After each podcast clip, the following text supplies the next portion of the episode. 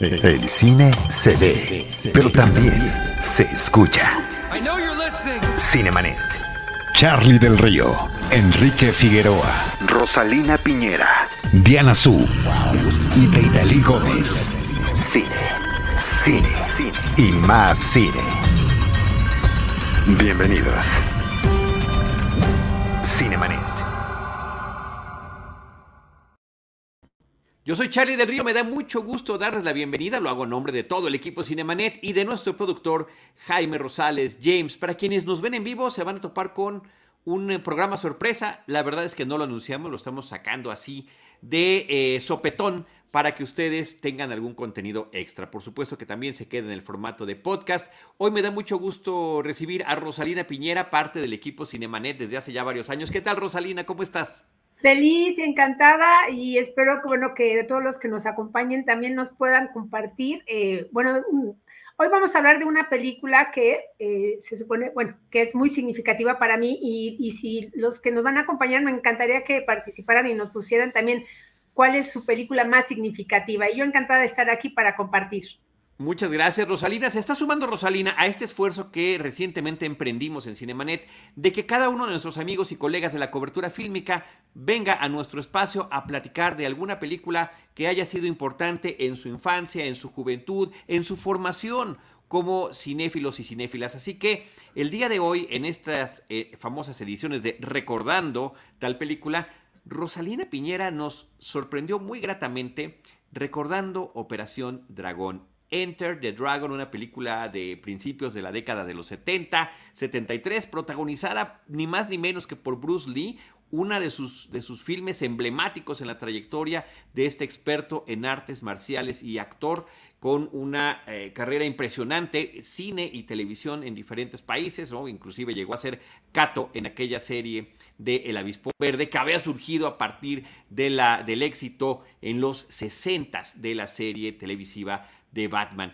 Enter the Dragon es la película que el día de hoy Rosalina Piñera trae a la mesa. Una película que, por cierto, quienes están interesadas en verla eh, o interesados, está disponible en la plataforma de HBO Max. Es también un, un requerimiento que le hacemos a los que nos acompañan a, platicar de sus películas favoritas, que la, que la película que elijan esté disponible en alguna plataforma digital justamente en este afán de compartirla. Rosalina, eh, tengo muchos años de conocerte, muchos años de, tratarte a nivel profesional, posteriormente ya con amistad y después amistad y, como parte de este equipo Cinemanet del cual yo te agradezco mucho que seas parte. Y justamente algo de lo, de lo que siempre me ha, que es lo bonito de quienes vemos cine, tenemos diferentes em, inclinaciones, diferentes tendencias, vemos distinto tipo de cine y yo siempre te he identificado con el cine pues más de corte cultural, cine de distintos países, cines de distintos momentos, de distintas latitudes. Lo que hacías en el canal del Congreso, por ejemplo, era muy interesante, pero también ese es, siento que eso es de lo que tú normalmente y que es un complemento para nosotros, este cine eh, de lo que en algún momento en Cinemanet llamábamos la cartelera alternativa cuando iniciábamos. Por supuesto que es de la cartelera general y de la cartelera global. Y por ello me llama mucho la atención la selección de la película que hiciste, que es eh, Operación Dragón, Enter the Dragon, Bruce Lee, 73, pues ya que en principio no sería una película con la que yo te identificaría. Y, ahorita ya vi que por ahí hasta tienes a, una figura de Bruce Lee que ahorita en un momento más me la enseñas. Pero platícanos, ¿por qué esta selección y qué ha significado para ti esta película en tu formación como cinéfila?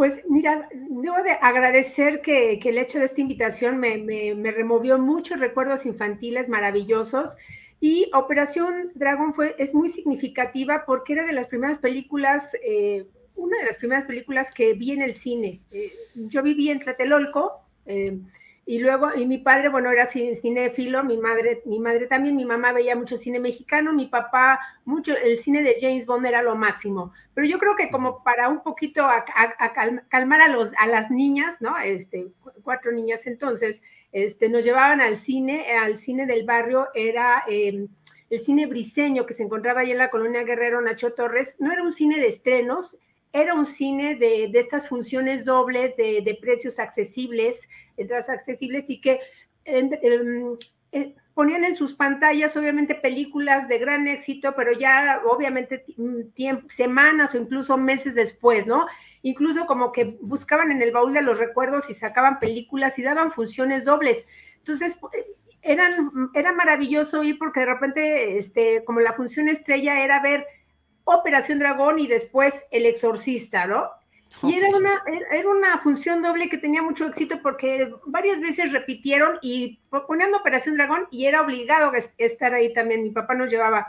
Y a veces, bueno, ponían dos películas también de Bruce Lee, El Gran Jefe, Operación Dragón. Entonces, em, fue, fue una película sumamente que, que, me marcó. Era fascinante ver todo lo que, lo que podía este actor, filósofo, atleta desempeñar en pantalla en una época donde no, es, no era tan habitual ver estos enfrentamientos cuerpo a cuerpo y lo que era el, género de las artes marciales, ¿no?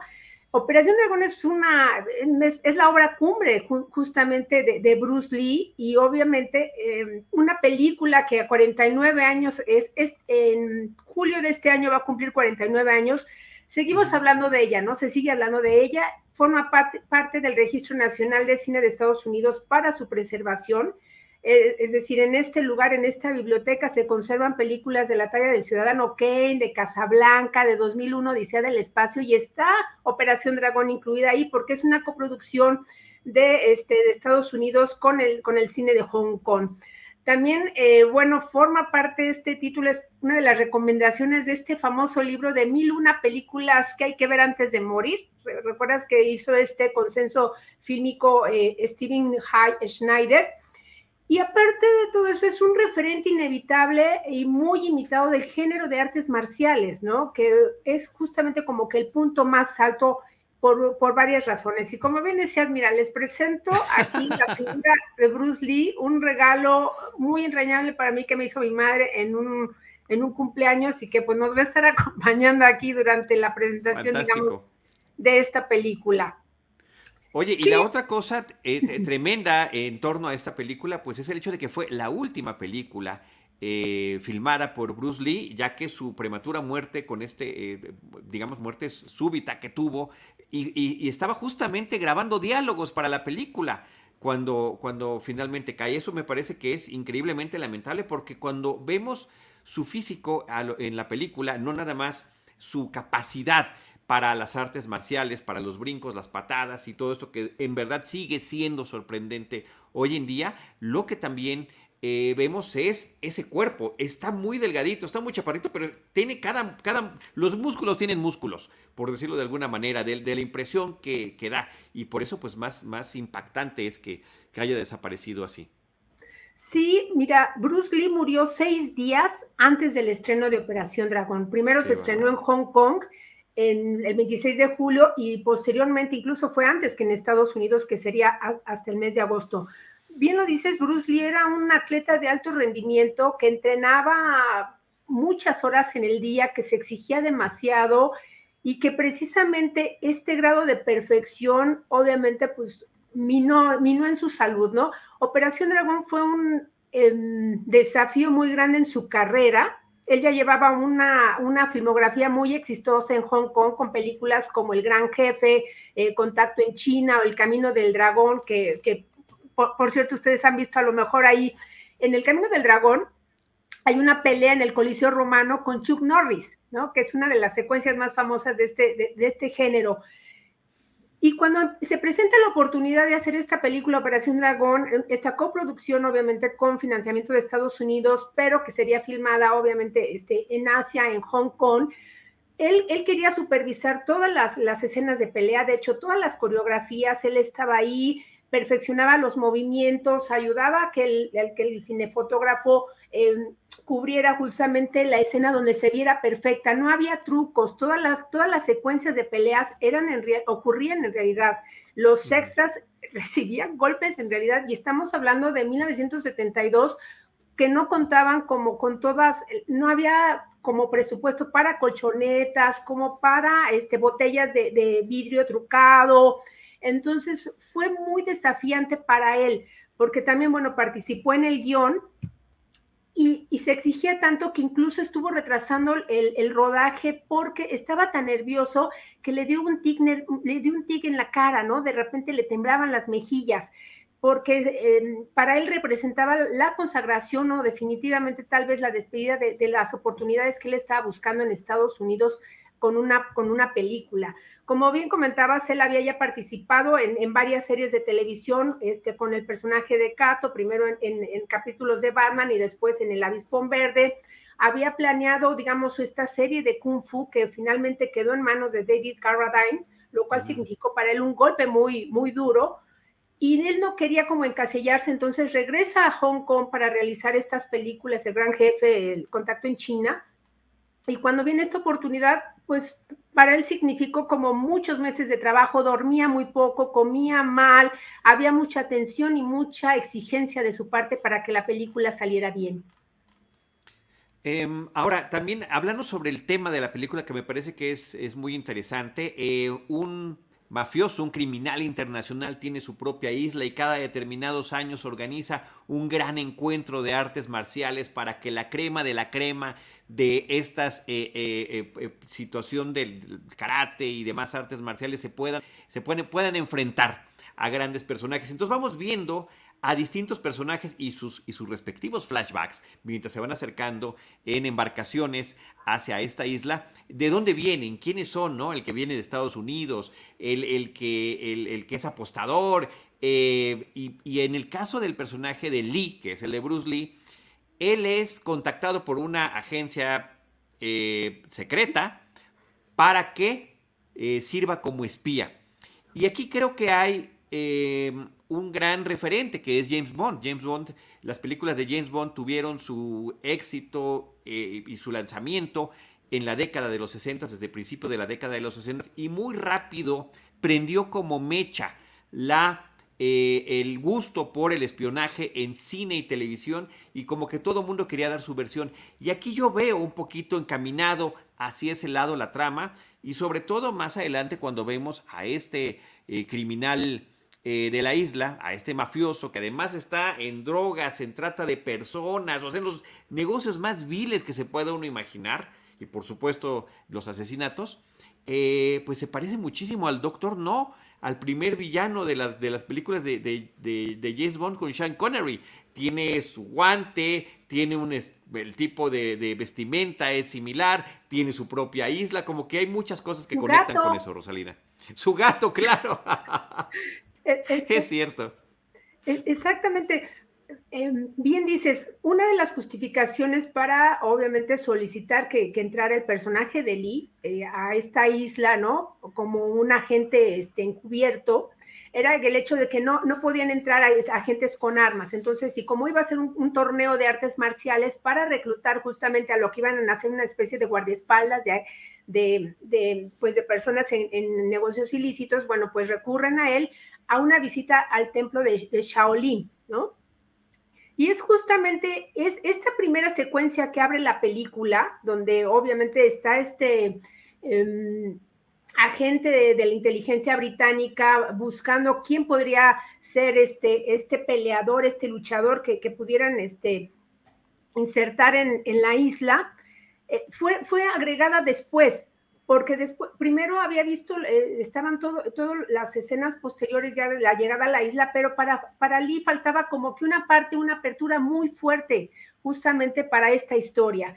Y a partir de ahí también eh, cabe mencionar que para Bruce Lee no era solo importante todas estas secuencias de peleas y los combates, ¿no? Que son muy vistosos y obviamente eh, te hacen exclamar, sino toda la filosofía que hay detrás de las artes marciales y justamente todos los diálogos en donde cuando le, están, lo están invitando a participar, em, fueron elaborados eh, eh, por Bruce Lee, ¿no? Donde habla acerca de la filosofía, del enemigo, de, de cómo hacer un enfrentamiento y todo y todo. Y finalmente eh, su maestro lo convence porque le dice que, hay un traidor del templo de Shaolin, ¿no? Que hay alguien que obviamente ha manchado, digamos, el honor y es justamente uno de los ganchos para que él acepte, acepte ir, ¿no?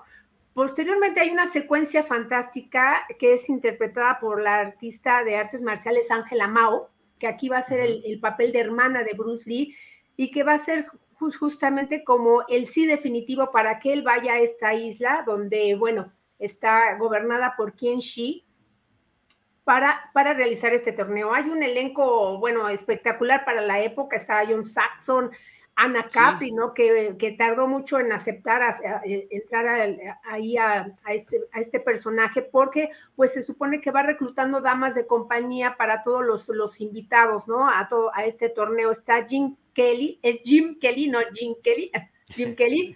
Eh, Robert Wall, este, Bolo Young, que después es un artista marcial que también sería este, famoso también a partir de esta película.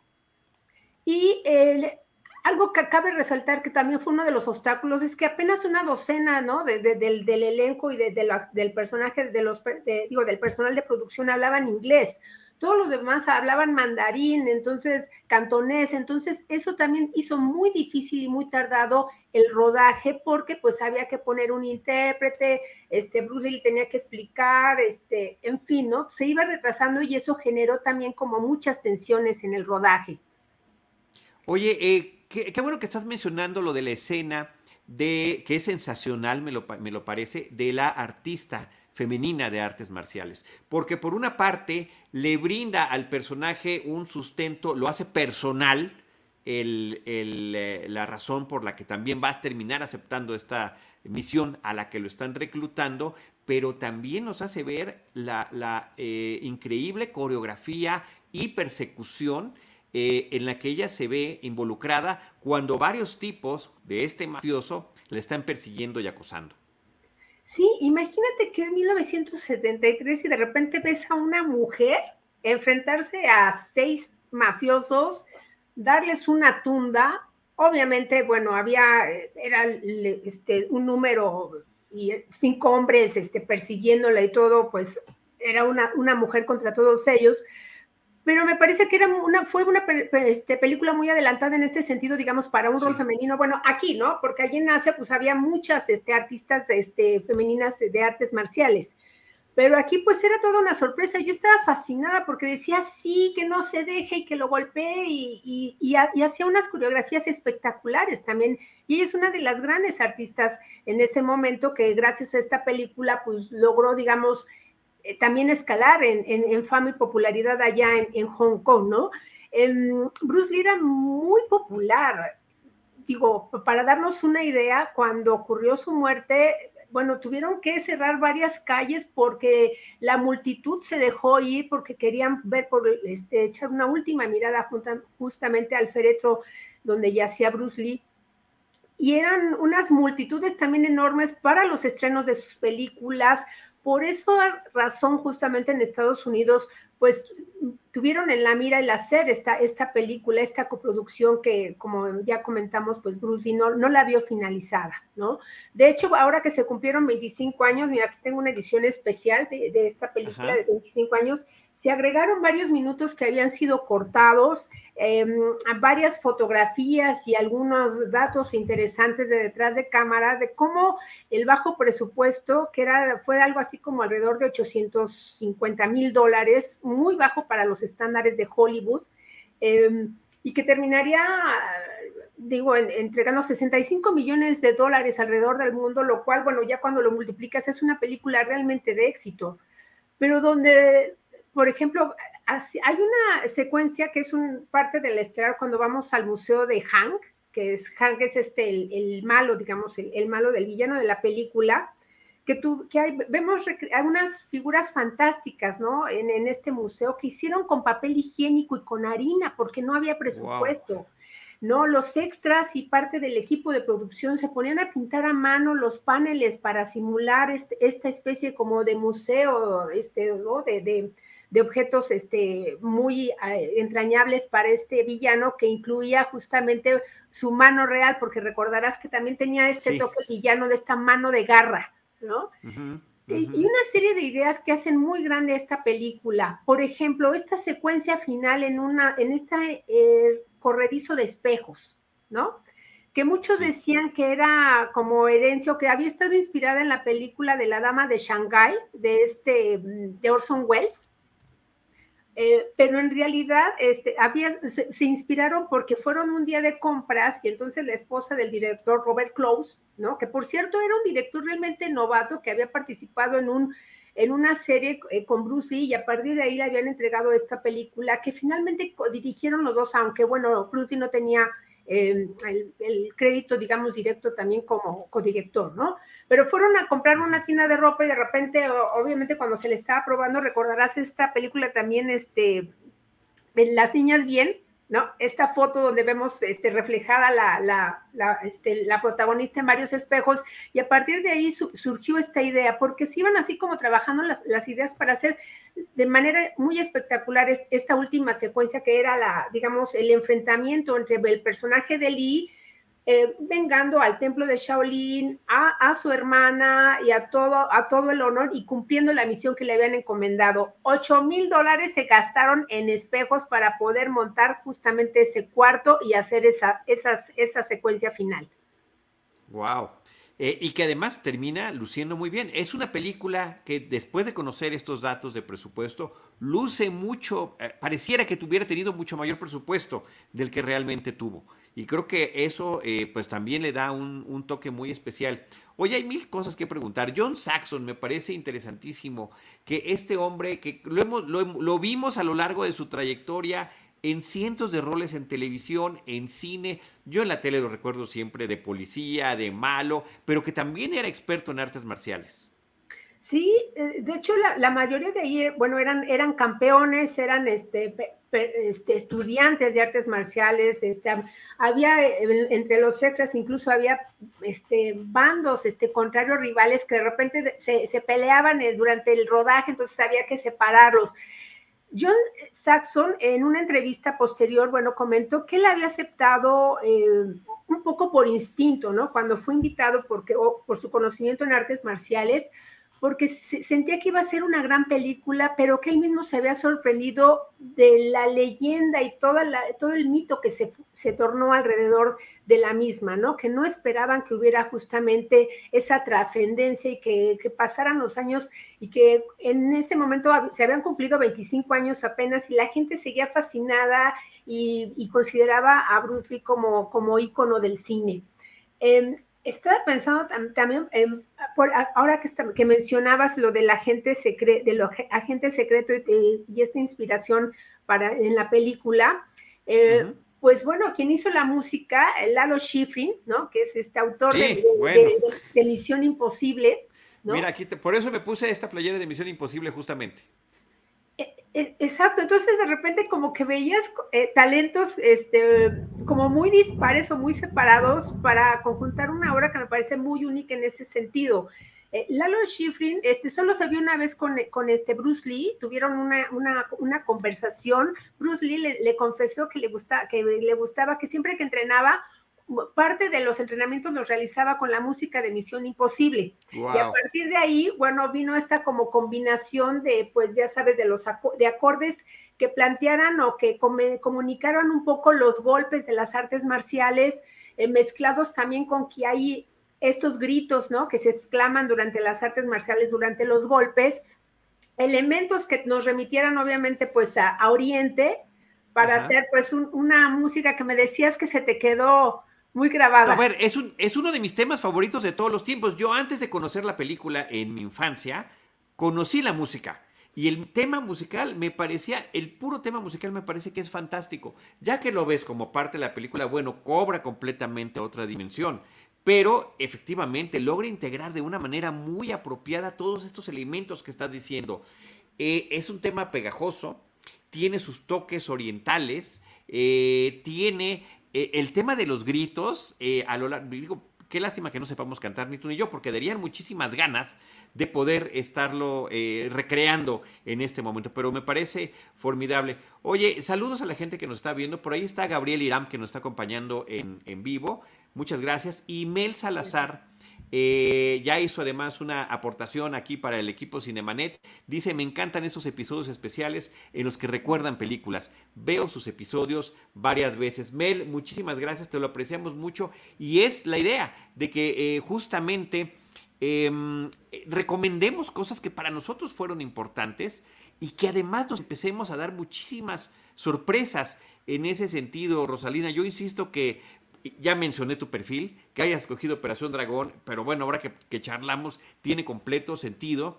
Eh, Mario Sekeli, un compañero también, está ahorita en, Hollywood desde hace algunos años, pues él escogió El Día de la Marmota o Hechizo del Tiempo, que es como se llamó aquí en México. Eh, José Antonio Valdés Peña, Pepe Valdés, escogió La Última Tentación de Cristo. Eh, Enrique Figueroa Naya, que tanto se queja de Disney, terminó escogiendo Fantasía como una de las películas más importantes de su infancia, también combinándolo con su em, melomanía, ¿no? Él es un gran apasionado de la música y pues ahí convergen estos intereses. Pero eh, en este caso, Rosalina, me encanta cómo, eh, cómo Hollywood te termina impulsando y tratando de explotar, porque también así lo es, un talento como este, pero que la película, independientemente de que sea un espectáculo de las artes marciales, está abordando temas muy fuertes, me parece que muy poderosos. Está el, caso, por ejemplo, que estabas mencionando hace ratito del personaje del actor Jim Kelly, que hace el personaje de Williams. Él es afroamericano, lo vemos en Estados Unidos, siendo eh, acosado por la policía, por el simple hecho de que iba caminando por la calle, haciendo alusión a un tema de racismo, eh, de prejuicio terrible que muy lamentablemente sigue existiendo no solo en Estados Unidos, sino en todo el mundo. Pero eran temas muy importantes, mucho más importantes en ese momento después de que desde los 60 pues había todo este movimiento a favor de las libertades civiles. Eh, el hecho de que el tráfico de droga ya estaba siendo desde muchísimos años antes reconocido como uno de los grandes problemas sociales. Bueno, pues es una de las actividades de este individuo y el otro peor aún el del tráfico de personas, el tráfico de mujeres que son eh, desaparecen, secuestradas para llevar a esta isla. ¿no? Entonces son, son eh, muchas vertientes que se están juntando en la película. digo que terminan eh, sumándose a favor de un producto que es para el entretenimiento. Y, ahora que lo mencionas, digo, y, y, en los, por los tiempos en los que estamos, pues realmente el elenco es incluyente, ¿no? Sí, bueno, más no se puede. E, sí, claro. Claro, claro, claro. Había como un representante, casi casi es el Enterprise de, de Viaje a las Estrellas. Hay un representante de al menos de algún grupo étnico, de algún país, de alguna región del mundo que terminan ahí. Y ese era también como el pretexto de la historia, ¿no? Traer a los mejores de todos lados. Exactamente. Y ahora, y ahora que lo mencionas, bueno, también es una película donde después que, presentó a, Jackie Chan, obviamente que sería una de las figuras este, que seguirían como el legado de las artes marciales. Hay una secuencia ya cuando este, Lee ya como eh, empieza, digamos, a visitar los sótanos y toda donde está esta fábrica de opio, donde tienen a, personas ahí este, encerradas, ¿no? Este, donde están haciendo como experimentos justamente sobre las adicciones y todo y bueno, hay una pelea y, hay uno, del, uno de, los, de los luchadores al que sujeta por el cabello, apenas se ve un segundo, pero ese es Jackie Chan, ¿no? Que había estado justamente como extra y que, y que bueno, después Jackie comentaba como parte de la anécdota que, que realmente lo había golpeado, ¿no? O sea, que sí lo, lo, había lastimado, pero que hasta el momento que el director gritó corte, ¿no? Porque algo que le preocupaba pues, este, a Bruce Lee era de no extender tanto, este, de no, no extender tanto el tiempo de la filmación, que ya era de por sí como muy largo. Y entonces, en cuanto gritó corte, Bruce Lee, muy preocupado, fue, fue a socorrerlo y discúlpame y lo siento mucho y por, el golpe y todo, pero pues realmente todos estaban encantados. Había mucha fascinación, obviamente, de los extras en torno a la figura de Bruce Lee, porque además él era, era amigable, era respetuoso con todos y, sobre todo era muy, muy, muy agradecido y sabía del sacrificio, digamos, físico que, estaban presentando, ¿no? Por participar en la película. De hecho, cuando veía que alguno de, los extras, este, de los peleadores, eh, bueno, se arriesgaba de más o, como que daba todo en una escena, él pedía, se iba con el contador y le pedía que por favor le, le, dieran paga doble ese día, ¿no? Se preocupaba de que hubiera comida suficiente para todos y de que todos tuvieran un trato respetuoso. Y, cabe mencionar también, por, por cierto, que, bueno, algo con, la, con lo que se enfrentaba Bruce Lee y también con, con muchos extras y con los que trabajaban ahí, era que constantemente lo retaban, ¿no? Decían, oye, en realidad eres tan buen peleador como, o eres un actor de las artes marciales, un coreógrafo nada más. Y entonces él, él trataba siempre de evitar enfrentamientos, ¿no? Porque pues, era parte como de su filosofía de evitar cualquier, este, cualquier pelea, pero a veces tenía que ceder porque si no todos lo iban a empezar a ver raro, ¿no? E, este asunto de, bueno, en realidad no es tan bueno. Eh, hay una, hay una anécdota, por ejemplo, que también cuenta este, su esposa, eh, Linda Lee, que es el hecho de que continuamente lo había estado retando un extra durante, la, durante el rodaje. Él estuvo eludiendo el, enfrentamiento hasta que finalmente le dijo, ok, mira, vamos a poner este, un círculo, este, sí, te voy a dar la oportunidad de que me golpees tres veces y me saques de este círculo y si no después, bueno, pues yo voy a responder, ¿no? Bueno, obviamente el chico no pudo hacer nada contra Bruce Lee y, en, 14 segundos, pues Bruce Lee ya lo había vencido, ¿no? Y de esa manera, pues finalmente era una forma también de, recuperar el respeto de todos los demás extras. Entonces era para ellos pues, maravilloso este, contar este, con estar en este rodaje también, y, por eso cooperaban mucho. Mira, en esta secuencia donde están en los calabozos donde se fabrica el opio, eh, como era tampoco el presupuesto, lo que hacían es que hacían, hacían esta cueva como con lodo, ¿no? Entonces la, mojaban, le ponían tierra eh, y todos participaban haciendo las paredes para simular que era este pasaje subterráneo, ¿no? Obviamente, pues cuando se secaba, pues eh, las paredes se caían, ¿no? Y entonces otra vez todos a participar, justamente había, fue un proceso como muy colaborativo de extras y todo, pero justamente por el carisma y por el respeto que Bruce Lee les tenía a todos. Parecía trabajo como de comuna, como si estuvieran viviendo todos en una comuna y todos teníamos, todos tienen que colaborar de alguna u otra manera. Exactamente. Oye, Rosalina, la onda de la música también, em, pues me remite al propio Lalo Schifrin, ¿no? Cómo este compositor argentino termina integrándose a esta eh, gran industria del cine, de la televisión, y que dejara marcados tantos temas musicales eh, tan bien posicionados, tan reconocibles, tan tarareables, y que eh, son ya icónicos. Me parece que eso es interesantísimo. Eh, y, no sé si tengas el dato, porque la verdad que no tuve ya tiempo de buscarlo. Los gritos de dónde los sacó Schifrin para el tema de Operación Dragón. O sea, ciertamente eh, inspirados como, como, de Bruce. ¿Sí son de Bruce Lee? Sí, sí, sí, sí. De hecho, eh, fíjate que, bueno, hay una edición, bueno, sacaron el disco y obviamente, bueno, viene la portada, pero eran los key de, de Bruce Lee, te digo, integró todo. Como dices, yo creo que tenía tuvo mucha sensibilidad porque Abel era argentino en una coproducción de, Hong Kong y sobre todo, eh, bueno, ya había hecho como, eh, digamos, la banda sonora de películas también como este, la de Clint Eastwood, Harry el Sucio o Misión Imposible, pero, pero el género de artes marciales era como pues muy atípico, ¿no? Algo como un terreno, pues como para explorar justamente en el aspecto musical y, justamente pues se apoyó en, esto, en, el, en los Kiais para dar como todo este entorno, esta, este, esta especie como jazz, ¿no? Que es una mezcla como de jazz con música asiática, pero también con momentos, este, marcados muy contundentes que te hablaban así como de algo apoteósico, de, algo este, descomunal, que era justamente lo que íbamos a ver toda esta serie de combates, ¿no?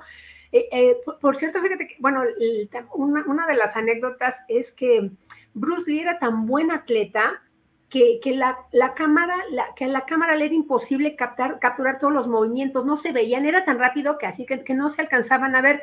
Entonces lo que tuvieron que hacer en, ciertas secuencias de combate con Bruce Lee era filmar a otra velocidad.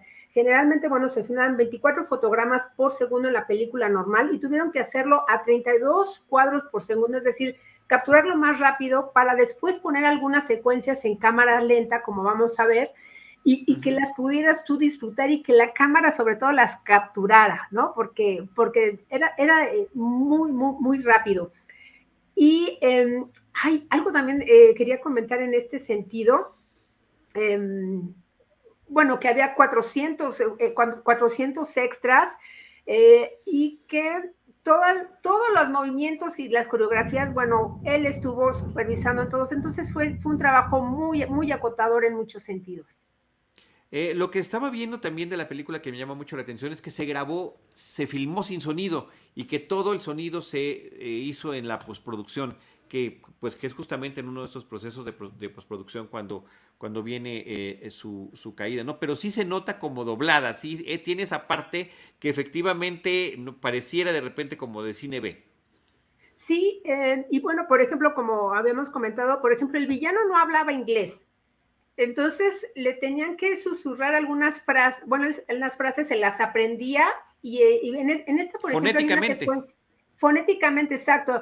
En esta edición, esta secuencia que tiene con el actor John Saxon, ¿no? Donde lo está también invitando como a reclutarlo del lado del, del lado del mal, todas las frases que dijo, todos los diálogos, él, se los aprendía de memoria, entonces vemos esa escena que está muy editada justamente por eso.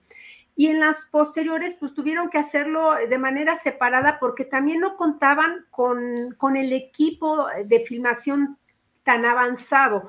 Digo, hay, hay, que pensar que, bueno, de Estados Unidos a Hong Kong, en realidad no se llevaron como equipo justamente para el rodaje. Llegaron allá a filmar con el, con el equipo que se tenía, digamos, en los estudios en Hong Kong. Entonces de repente pues, llegaba al cinefotógrafo y, y no estaba como tan familiarizado con los equipos de, fotografía de allá, con, de, captura. Entonces todo, pues eran como tropiezos, este, tenían que ir aprendiendo, tenían que ir improvisando muchas cosas, ¿no? Y saltando obstáculos todo el tiempo. Los pósters de la película también son sensacionales. Me parece que son de esos pósters muy mm, propios de la época, ¿no? Donde tienen la colección de los personajes prácticamente dibujados y, de esos pósters que como espectador antes de ver la película, como el que nos estás mostrando, te empiezas a imaginar, ¿qué será? ¿Por qué colgaron a este? ¿Por qué tal, tal o cual personaje está haciendo tal cosa? Creo que hay una iconografía muy interesante en torno a la película, una película que se vuelve éxito de taquilla, película de culto. Bueno, a principios de este siglo, en el 2004, la Biblioteca del Congreso de los Estados Unidos la incluye eh, como un eh, eh, elemento fílmico importantísimo por su estética, por la historia, etc. Entonces, qué interesante la repercusión que, como decías tú, estamos pues a un año y cachito de que cumpla medio siglo la película y sigue resultando interesante, sigue funcionando y qué padre que esté con una plataforma como HBO, HBO Max que la podamos visitar, Rosalina. Sí, y también, bueno, para quien quiera ver más películas, las primeras películas, en realidad como, como mira, como actor, eh, Bruce Lee eh, em, empezó a participar en películas desde que era un bebé, ¿no? Su padre era actor de la ópera china. Entonces, de niño, bueno, salía como, como un ladronzuelo en algunas películas, eh, como adolescente en algunas comedias y, este, y melodramas justamente de, este, de Hong Kong. Cuando empieza con lo de las artes marciales, eh, bueno, apenas realizó cuatro películas, ¿no? De hecho, como sabemos, el Juego de la Muerte ya había, cuando él había concluido el rodaje de Operación Dragón, que por cierto se iba a llamar Sangre y Acero, él, ya estaba trabajando en lo que podía ser su siguiente película, ¿no? Durante el proceso de postproducción del filme, había hecho algunos, eh, em, algunas filmaciones justamente de, lo que serían las batallas finales, porque él tenía la idea de que iba a llegar una especie de pagoda y que en cada uno de los pisos de esta pagoda se iba a enfrentar con un especialista en un arte marcial. Entonces, lo que hizo el primero fue rodar estas secuencias y a su, cuando, cuando ocurrió su muerte, pues lo que se hizo fue retomar todas estas escenas filmadas, eh, tomar algunos aspectos de su rostro, de, cercanías, y filmarlo todo con un doble para el Juego de la Muerte 1 y 2, que el Juego de la Muerte 1 también lo, lo filmó este Robert Close.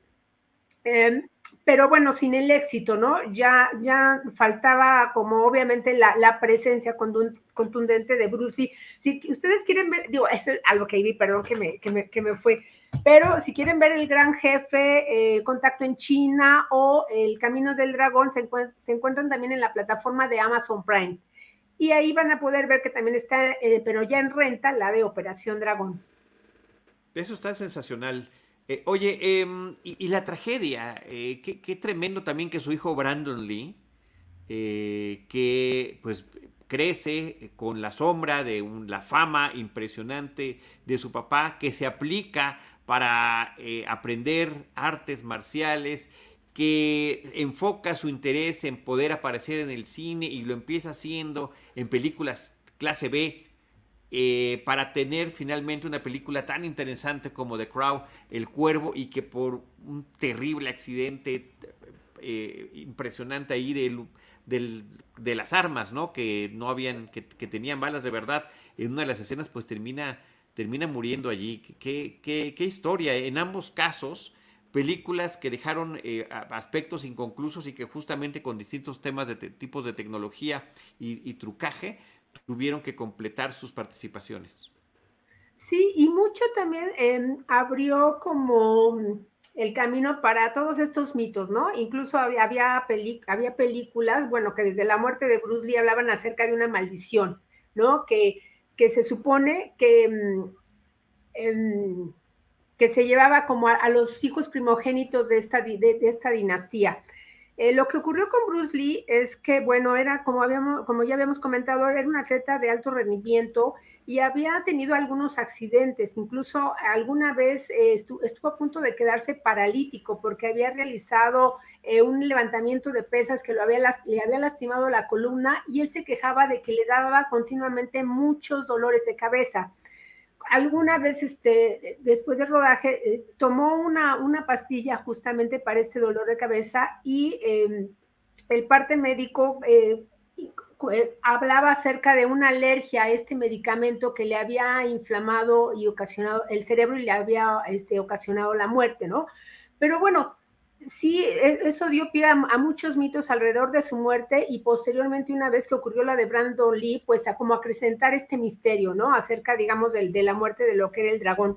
Lo que es cierto es que hay un legado muy, muy importante. A la muerte de Bruce Lee empezaron, se trató siempre de aprovechar como esta figura. Surgieron muchos eh, actores que, que incluso se, se, llamaban, se llamaban casi igual, ¿no? Em, eh, es decir, pero sus nombres se escribían Bruce Lee con un LI o Bruce Lee con una E o Bruce Lee y que incluso actores muy parecidos a él que, que habían ah, tal vez actuado también como dobles que empezaron a, a continuar eh, pues eh, tratando digamos de explotar su nombre y esta, este mercado que, tan importante que se habría abierto en ese momento para el cine de las artes marciales. ¿no? y que, bueno, que hoy lo vemos con, perdón, que hoy lo vemos con Jackie Chan todavía o con Jet Li, ¿no? Incluso Jet Li, hay que comentar que él hace una nueva versión de la película Contacto en China. Contacto en China hablaba acerca eh, de la muerte de un importante maestro de artes marciales para Bruce Lee, y después él, él, tenía que vengar la muerte, ¿no? Y pelearse justamente con, con la escuela que había provocado la muerte de su maestro. Después Jet Li haría esta película que se llamó Érase una vez en China, si no, si no mal recuerdo, que era donde hacía justamente el papel que alguna vez interpretó Bruce Lee. Este, y cómo él trataba de integrar, y, y, lo hace también en esta película, tú nos lo mencionabas hace ratito, el honor el papel también del mentor. Por eso también es importante esa escena al inicio de la película cuando lo están reclutando, que viene uno de sus alumnos y le tiene que, dar una lección al alumno, pero también al otro que lo está viendo, de cuál es el estilo de, arte marcial, que efectivamente no nada más es por pegar, que debes de controlar tus emociones, que, debes aplicarte de tal o cual manera. Y me parece que, ahí eh, pues es un ejemplo importante de la forma en la que él quería trascender, no nada más con el tema de la pura eh, cuestión física, sino también lo que esto representaba. Exacto. Eh, Bruce Lee estudió filosofía en la Universidad de Washington em, y posteriormente había estado trabajando, eh, aprendió artes marciales con Jeep Man, un hombre que le enseñó la técnica que se llama Wing Chun, que tiene que ver acerca como los combates en espacios muy cerrados, ¿no? Donde no a campo abierto, los golpes son muy rápidos y muy contundentes y Bruce Lee, a partir, bueno, de su práctica, eh, de su práctica, empezó a escribir su propia filosofía, ¿no? acerca de la vida y de las artes marciales a través de lo que llamó el Tao del Jet Kundo, del Tao del Jeet Kundo, a que por cierto, miren, hay una publicación, aquí, aquí se las muestro, una publicación justamente que habla acerca de cuál es esta técnica, ¿no? Que se basa en, la, en el puño interceptado, es decir, que tú eh, que es más contundente un golpe a menor distancia y que, o que tú em, interceptes el golpe antes de que, te, de que te lo den y a la vez con la otra mano lo regreses. En fin, es algo así, pero digo, ese es a nivel técnica de pelea, pero la filosofía sí, en este sentido es mucho más, mucho más compleja y en lo que trataba justamente es que hubiera esta trascendencia, que no era pelear o combatir por, por sí mismo, sino que había una razón y toda una filosofía de vida detrás. Y a propósito de esta secuencia que hablas, que es una del, por cierto, se menciona una de las más famosas frases de la película, que es esta de que si tú pones, si tú miras hacia la luna, pero te concentras en el dedo, te vas a perder de toda esa majestuosidad, ¿no? Había mucho humor en la película, ¿no? Este, este, Coco, este, que le da justamente al estudiante porque este se queda dudando y todo, hablaba acerca también como del buen humor que tenía Bruce Lee y que se va a ver en, varios este, momentos de la película justamente el, el, humor, ¿no? Eh, sí, uno, pues de ellos sería, la escena con el tipo que es un bully, que es un acosador, cuando están yendo hacia el barco y que, se, le está buscando pleito con todos, ¿no? Y ve al otro y dice, contigo me voy a pelear, y la forma en la que termina volteándole la, la, este, la situación. Sí, que le dice, ¿cuál es tu técnica? Y le dice Bruce, y Lee le contesta, mi, mi, técnica es la pelea sin pelea, ¿no? ¿Y cómo es esa? Mira, te la puedo enseñar en esa isla, y entonces este hombre latoso, acosador, se, se baja, porque aparte ya había golpeado a algunos del, de los, del personal de, de ayuda ahí, se baja al barco y entonces este, Lee suelta justamente la, barca, la barca y este hombre está a punto pues de ahogarse y de mojarse en, este río. Eh, y sí, em, también otras frases, ¿no? Eh, estaba pensando, por ejemplo, cuando se enfrenta a O'Hara, ¿no? A O'Hara, que es justamente, bueno, el que había provocado la muerte de la hermana de Lee en la película, y que entonces este bravucón sale con una tabla, la golpea y la rompe, ¿no? y Bruce Lee le dice, no, pues eh, la madera no devuelve los golpes, ¿no? ya, así como ese tipo como de frases que tienen mucho humor, pero también tienen mucha filosofía detrás, ¿no? Que era todo el tiempo, todo lo que había estado trabajando Bruce Lee. y por último, ahí déjenme, miren, salió una edición especial, se les voy a mostrar. Este ah, qué padre. El rodaje de Operación Dragón. El rodaje de Operación Dragón, obviamente aquí está lleno de fotos, anécdotas, entrevistas, ¿no? Todo, todo lo que hay detrás que, hoy he tenido eh, la fortuna y la oportunidad de compartirles, pues bueno, están aquí anotados justamente descritos, ¿no? Eh, fotos maravillosas este, de, de, detrás de cámaras que nos hablan pues de, de, lo que significó esta gran película que hoy para mí es una de las mejores, si no la mejor obviamente del género. Wow. Pues Rosalina Piñera, muchísimas gracias. Qué, qué gusto, eh, qué honor que nos hayas compartido. Eh, películas que de repente podrían no estar en nuestro radar en la cobertura que hacemos cotidianamente en Cinemanet y que eh, el hecho de darles este toque personal, ¿no? ¿Qué significan para cada uno de nosotros estas películas? Pues creo que eh, es una bonita manera de compartir esto que es la cinefilia para nosotros. Y yo te lo digo, conociendo desde, hace tantos años, toda una sorpresa que fueras tan fanática del cine de artes marciales, de Bruce Lee y de una película como Enter the Dragon, Operación Dragón. Pues a mí no me queda más que agradecerte, este Charlie, esta invitación, agradecerles a todos los, los que nos están viendo, les los invitamos a que también nos, nos comenten y nos compartan eh, su película más significativa y la razón de ello, y también invitarlos a que si no han visto esta película, lo hagan y se den la oportunidad pues de, de ver todo este esfuerzo y de lo que significó. Eh, es como el antecedente de todas esas secuencias maravillosas que vemos hoy, incluso del, cine de Tarantino para estas generaciones que, el cine de Tarantino significa mucho, pues ver justamente de dónde surgieron tantas ideas, este, ¿no? Estas coreografías que después veremos en Matrix o que nos maravillaron, justamente, bueno, en Operación Dragón tienen como la línea de partida. Perfecto, formidable. Muchas gracias, Rosalina. Gracias también a Daniel López, que también está haciendo una aportación a través del super chat. Dice qué genial programa. Sabe mucho, eh, sabe mucho Cinemanet, este programa lo escucho desde que estaban en el IMER. Pues mm. muchísimas gracias, Daniel. Justamente hemos estado recuperando, porque habían, por una cuestión técnica eh, eh, de tecnología, habían desaparecido los primeros episodios de Cinemanet. Ya los estamos recuperando desde hace, son poco más de 16 años y precisamente allí están todas estas participaciones en el IMER. En el, em, feed de Cinemanet Plus, Cinemanet con el signo de más, en donde lo quieran, en Spotify, en Apple Podcast, en Google Podcast, en Amazon Music. Ahí es donde estamos recuperando todos estos episodios del pasado. Gracias Daniel, gracias Mel Salazar nuevamente también por la aportación, Gabriel por tus saludos y por sus comentarios. Rosalina, gracias por un último comentario. Sí, venga Rosalina. Un último, digo yo también así como la, sorpresa. Bruce Lee era campeón de cha-cha-cha. Ya, era todo lo que quería decir. Ok, esa, esa tampoco la vi venir. Muy bien. Gracias, Rosalina, arroba Rospinera. Y, eh, y en mi caso, arroba Chale del Río. Y por supuesto, eh, qué, genial programa. Mucho a Cinemanet, perdón, me los he echado de nuevo. Perfecto, Daniel, muchas gracias. Gracias, Rosalina. Gracias a Jaime Rosales en la producción. Y eh, nosotros les estaremos esperando en nuestro próximo episodio con cine, cine y más cine. Esto fue Cinemanet con Charlie del Río, Enrique Figueroa, Rosalina Piñera, Diana Su y Teitali Gómez. El cine se ve, pero también se escucha. Cine, cine y más cine.